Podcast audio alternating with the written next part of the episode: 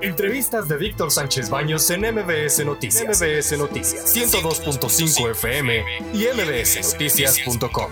Ya está en la línea telefónica eh, José Narro Robles, exsecretario de Salud y es rector de la UNAM. Mi querido José, qué gusto tenerte otra vez con nosotros esta noche. Hasta luego. Al contrario, Víctor, el gusto es mío, aunque el tema eh, pues es complicado. Sí.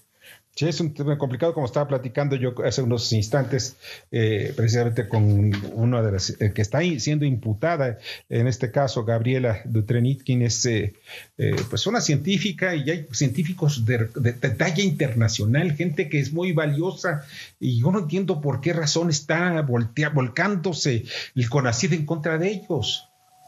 Pues yo conozco bien a muchos de los señalados Sí. Eh, y, me da mucho gusto poder decir que son gente de bien, que son grandes investigadores e investigadoras, que han contribuido al desarrollo de la ciencia y la tecnología en México, que han hecho aportes al conocimiento, que son reconocidos nacional e internacionalmente, y que es absolutamente incomprensible porque desde el poder lanza una ofensiva contra un sector estratégico que, por cierto, está muy lastimado en este gobierno. Conozco a Gabriela, es una gente absolutamente de primera.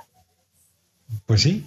Ahora, ¿qué crees que haya detrás de todo ello? Bueno, es quedarse con más recursos o qué es lo que están buscando en el CONACYT por una parte y la estrategia general del gobierno pues no, no, no, no lo entiendo, no puedo interpretar qué es lo que hay detrás de esta persecución, porque no puede ser eh, vista de, otra manera, una acusación absolutamente injusta que lastima la honorabilidad, eh, la biografía de las personas o que pretende hacerlo sin necesariamente conseguirlo, esa es la verdad. Eh, porque son gente que, está absolutamente probada, eh, evaluada en muchos sentidos, no solo en lo científico, en lo académico, sino en su calidad moral, por una biografía, por un enorme desarrollo. Se trata de un exdirector de CONACYT, de cuatro titulares del foro consultivo, de científicos eh, renombrados, insisto, y pues no, no, no, no se puede entender. Eh, puede uno aceptar que haya cambios en las políticas, pues que los cambien, que si ya no están de acuerdo en que se apoye al Foro Consultivo de Ciencia y Tecnología de México, que ha jugado un papel muy importante durante eh, los últimos lustros en, en, México, pues que lo hagan. Han estado cambiando, han estado afectando a instituciones nacionales, han afectado a través de esa destrucción de instituciones a la gente, ahí es el caso del Seguro Popular y del desastre que se ha acumulado, y también en el campo de la ciencia, pues ha, resultado muy, muy afectada. Entonces, eh, pues habría que preguntarles a los autores qué es lo que hay detrás de esta intención. Sí, Juan Pablo de Leo. Doctor, ¿cómo estás? Muy buenas noches. Me da mucho gusto saludarte. Eh, me llamó mucho la atención el tema del descrédito. No solamente en México, sino en el mundo. Está habiendo una politización de la ciencia y hay un descrédito hacia la ciencia y lo hemos estado viendo ahora con el tema del COVID-19, algunos gobiernos que se han decidido ir por la parte política más que por la parte científica, otros que eh, eh, de plano desacreditan por completo los avances y la aportación de la ciencia. En este gobierno específicamente, ya lo decía Víctor hace unos minutos, el tema del presupuesto ha sido algo que llama la atención y entendemos perfectamente que no es un gobierno que esté abocado a la parte científica, de innovación y viendo hacia el frente, sino que sus prioridades están en otra parte. ¿Cuál es el peligro en México y en el mundo con actos como estos?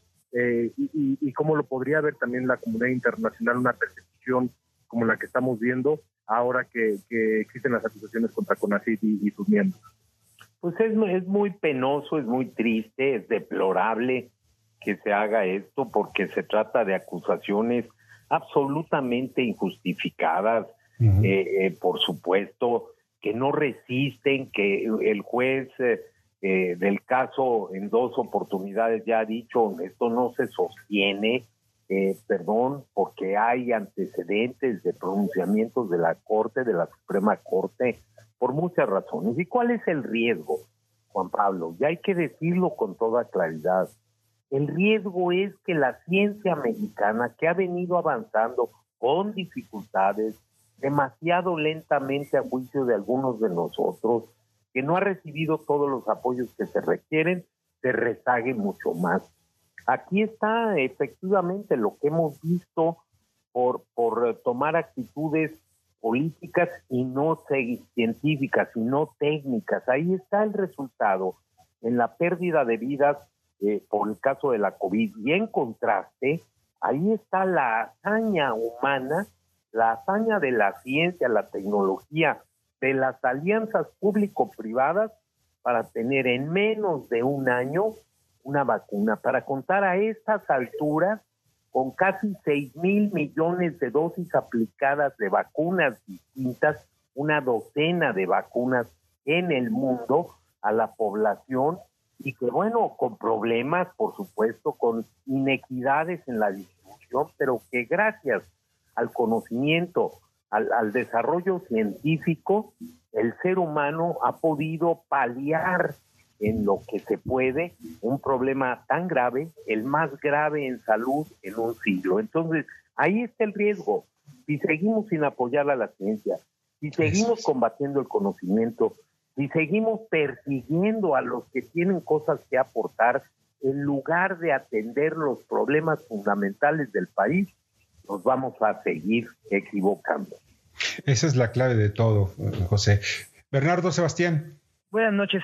Bueno, sería como que varias preguntas las que yo tengo. Estamos viendo la decadencia de la verdad, las verdaderas castas pensantes de México con estas, con estos ataques hacia la ciencia y también cómo podremos nosotros percibir este, bueno, que lo están haciendo como crimen organizado este caso, que están en contra de, pues, del el uso que es buen uso que se dio a todas esas inversiones y a todo ese dinero que fue del gobierno y que está avalado por lo que era su trabajo de cada uno de estos investigadores.